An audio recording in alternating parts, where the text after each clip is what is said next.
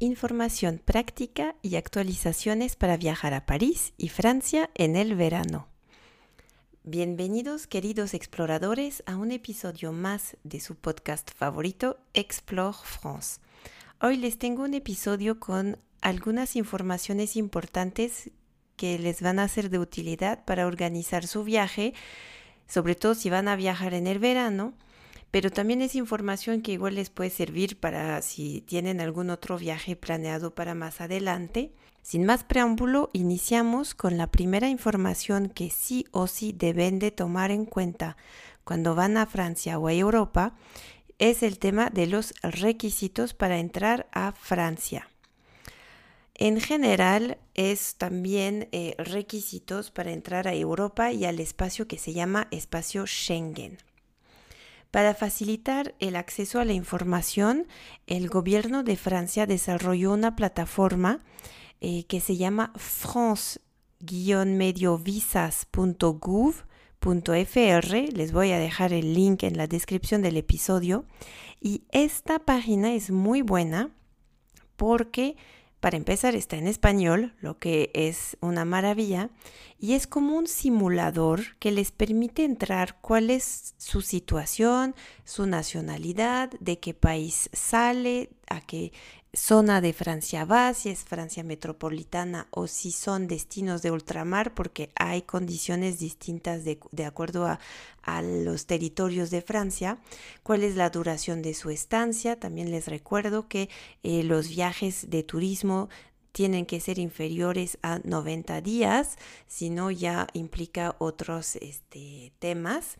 Pero bueno, van llenando este formulario con la información que corresponde a su situación y automáticamente les va a indicar si requiere visa, si no requiere visa y cuáles son los documentos que les van a solicitar para poder hacer su ingreso a Francia. Les recuerdo que si viajan desde México, no requieren visa para viajar a Francia. Y también les quería mencionar rápidamente el tema del ETIAS, porque yo sé que a veces hay confusión. ETIAS es una autorización de viaje que se va a tramitar en línea que todavía no está entrando en vigor, todavía no tenemos fecha de cuándo se va a aplicar este trámite y no es una visa, eso es lo que tienen que saber, no es una visa. Todos los viajeros que no necesitan visa para ir a Francia tendrán que hacer ese trámite en línea cuando entrara en vigor, pero todavía no está. Entonces, si están en esa categoría de viajero que va a Francia, no requiere visa, sin embargo, es importante recordar y en esa misma página de francevisa.gouv.fr van a poder encontrar la información. Hay una serie de documentos que deben de tener para poder enseñarlo en caso de que se les solicite a la entrada a Francia. Los documentos que deben de traer consigo es un pasaporte vigente, que eh, tiene que tener por lo menos tres meses de validez después de la fecha de salida prevista.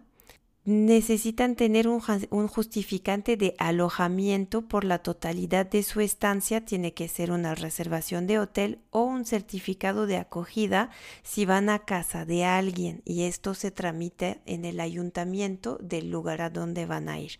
Lo más sencillo es tener reservación de algún alojamiento. Necesitan también tener su, bolita, su boleto de ida y vuelta, poder comprobar que tienen los recursos económicos suficientes, también em, tener em, un certificado de seguro que cubra todos los gastos médicos y demás en caso de que les pase algo en Francia. Entonces estos son los requisitos que necesitan para poder ingresar al espacio Schengen y recuerdan esa página de France mediovisas.gov.fr para checar cualquier otra situación, si son estudiantes, si se van más de 90 días, si vienen de algún país donde tienen la duda si se requiere visa o no, entran a esa página, hacen la simulación y en automático les van a decir cuál es la situación que les corresponde y cuáles son los papeles que necesitan.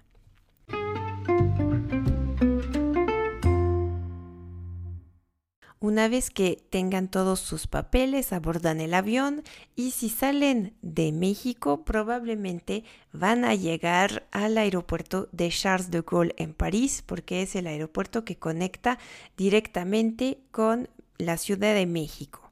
Entonces, llegando al aeropuerto de Charles de Gaulle en París, tienen varias opciones para conectar con el centro de la ciudad.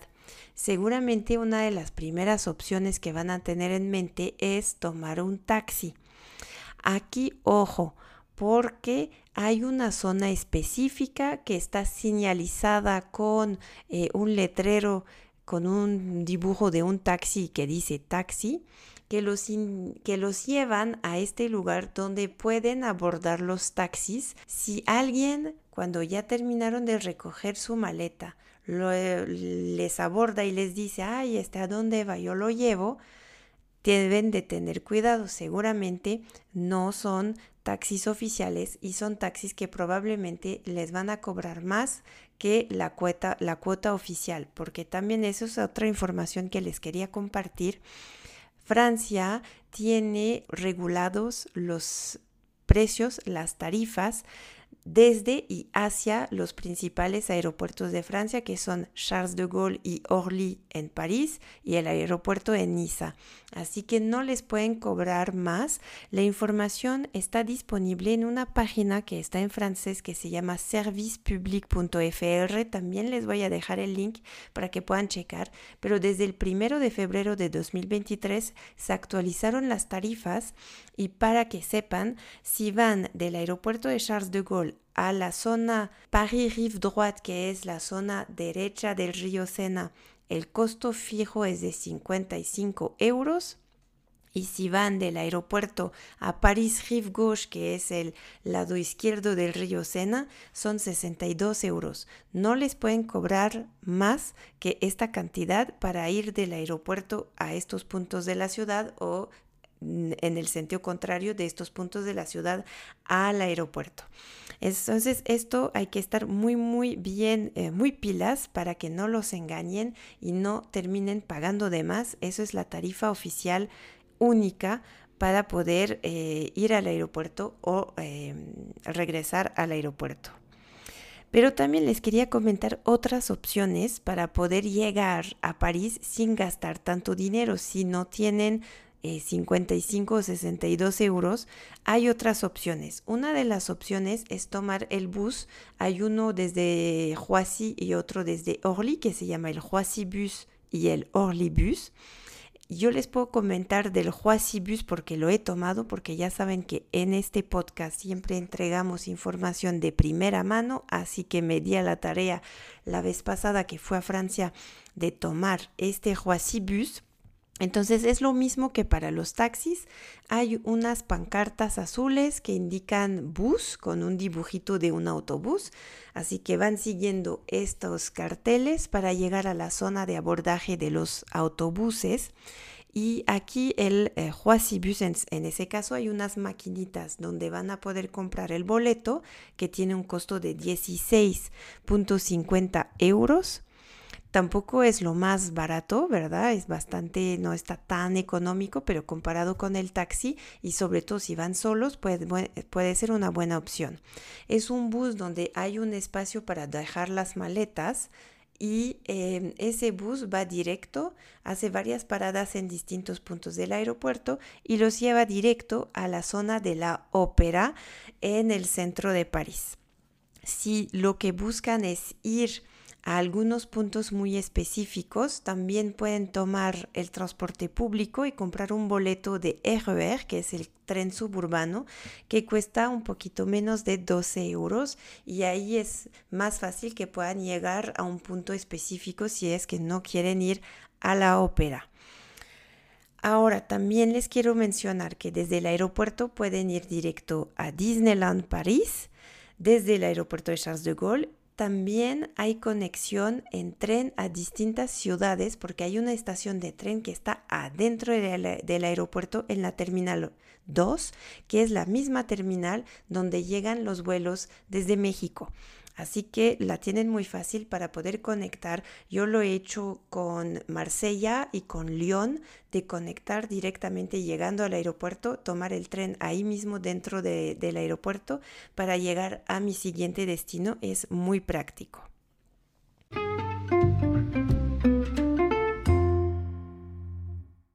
Dicho eso, también les quiero compartir algunos updates muy importantes para quienes van a estar en París y quieren usar el transporte público, que yo les recomiendo mucho porque es más ecológico y además es más económico.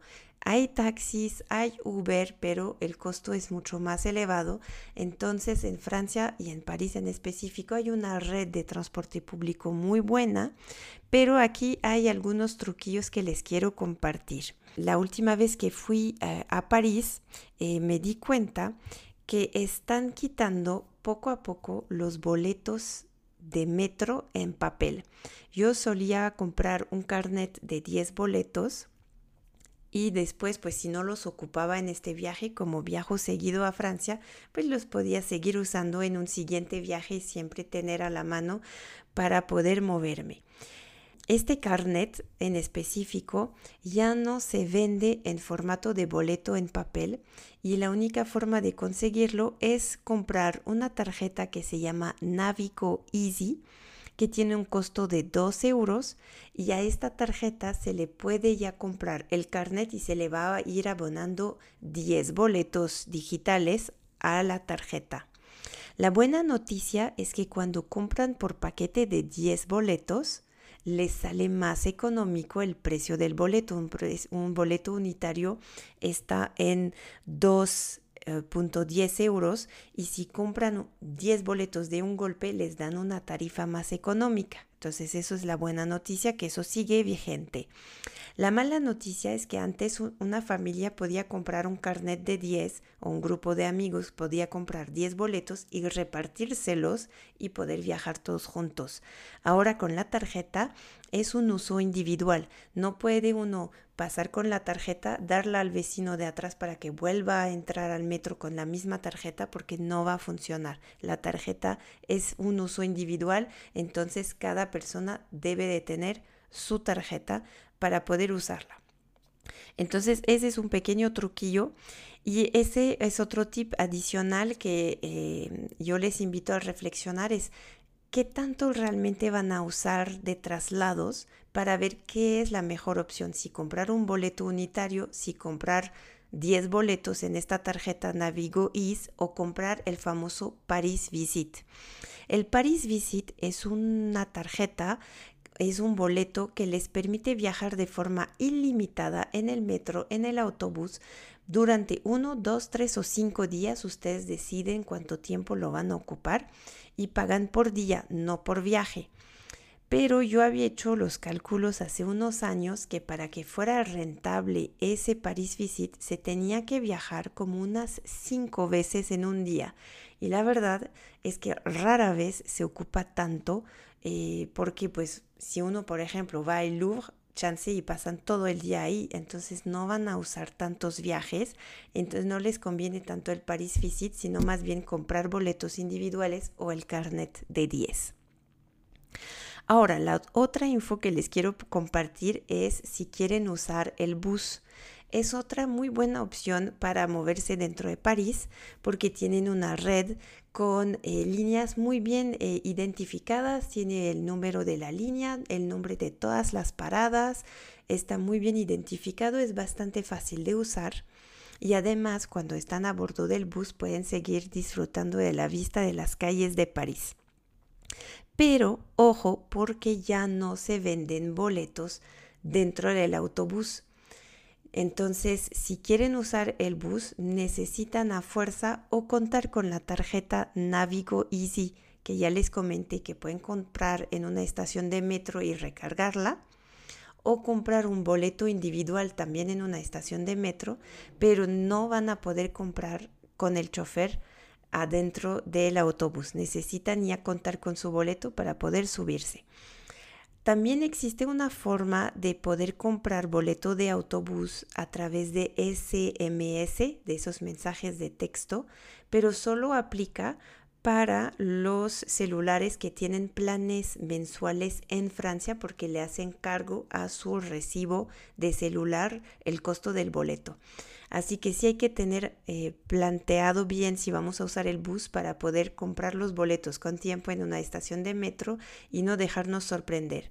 Ahora también me han hecho la pregunta de si se podía comprar boletos de metro con anticipación y entiendo que también existe una app que se llama Bonjour RATP en la que eh, se puede hacer eh, compra y recarga de boletos sin embargo, yo no lo he probado, entonces no les podría decir que también funciona y cómo funciona. Así que ojo aquí, lo que sí les puedo decir es que llegando al aeropuerto pueden comprar en el aeropuerto los boletos que necesitan y también en cualquier estación de metro hay máquinas o hay taquilla para que puedan comprar los boletos que necesitan.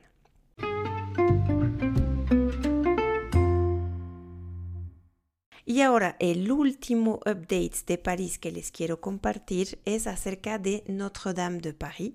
Es muy seguido que me preguntan que cómo van con la restauración, la remodelación después de los incendios que sufrió la catedral en abril del 2019. Y lo que les puedo comentar es que recibimos información por parte del organismo que está a cargo de todo este trabajo de restauración y están planeando ya terminar los trabajos y poder volver a abrir al público para diciembre del 2024. Es decir, que de momento no se puede visitar como tal adentro de la catedral, no se puede entrar. Todavía hay muchas obras. Yo el año pasado me tocó ir y ver como los andamios, o sea, si ven la catedral de frente, están las dos torres y esa fachada icónica que todos conocemos, pareciera que no pasa nada, pero atrás están todos los andamios y todos los trabajos que eh, todavía se pueden ver.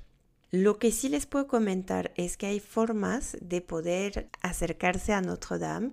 Desde la explanada principal eh, crearon un espacio dedicado eh, que se llama la, la Casa de la Obra y de los Trabajos, que es un espacio dedicado a Notre Dame en la explanada de Notre Dame que es abierto de martes a domingo, es un acceso libre, gratuito y sin reservación, donde van a poder ver maquetas y algunos objetos que eh, fueron rescatados del incendio para eh, pues poder tener un acercamiento con Notre Dame mientras están todavía las eh, obras. Otra forma de poder acercarse a Notre Dame es visitar la Cité de l'Architecture et du Patrimoine, es decir, el Museo de la Arquitectura y del Patrimonio de París, es un lugar donde eh, se exponen unas estatuas de los apóstoles y los evangelistas que estaban en la flecha de la catedral. Gracias a un juego de circunstancias, cuatro días antes del incendio, estas estatuas fueron llevadas a un taller de remodelación y de restauración, por lo que no sufrieron ningún daño en el incendio porque ya no estaban ahí. Entonces están exhibidas en este espacio y en cuanto ya eh, estarán eh, listos todos los trabajos para poder regresar esos apóstoles y esas estatuas, entonces pues ya se volverán a colocar en la catedral. Y por último, cerquita de, Notre Dame, pueden visitar otro lugar de turismo espiritual que es la Sainte Chapelle, que está justo a un ladito, que tiene unas vidrieras impresionantes y que vale mucho la pena conocer.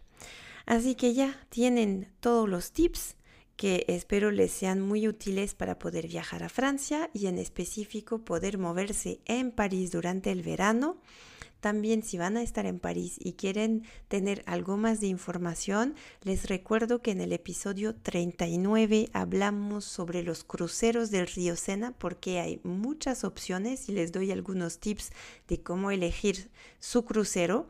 Y también hice en el episodio 40 un pequeño recuento de lo que van a poder ver en el Jardín de las Plantas, que es un jardín muy importante dentro de París, que tiene museo zoológico y muchas cosas que pueden ser de interés, sobre todo si van a viajar en familia a París en el verano. Así que ya lo tienen todo. Muchas gracias por habernos acompañado hasta el final de este episodio. Les deseo muy feliz viaje si van a ir pronto de vacaciones y nos escuchamos en 15 días.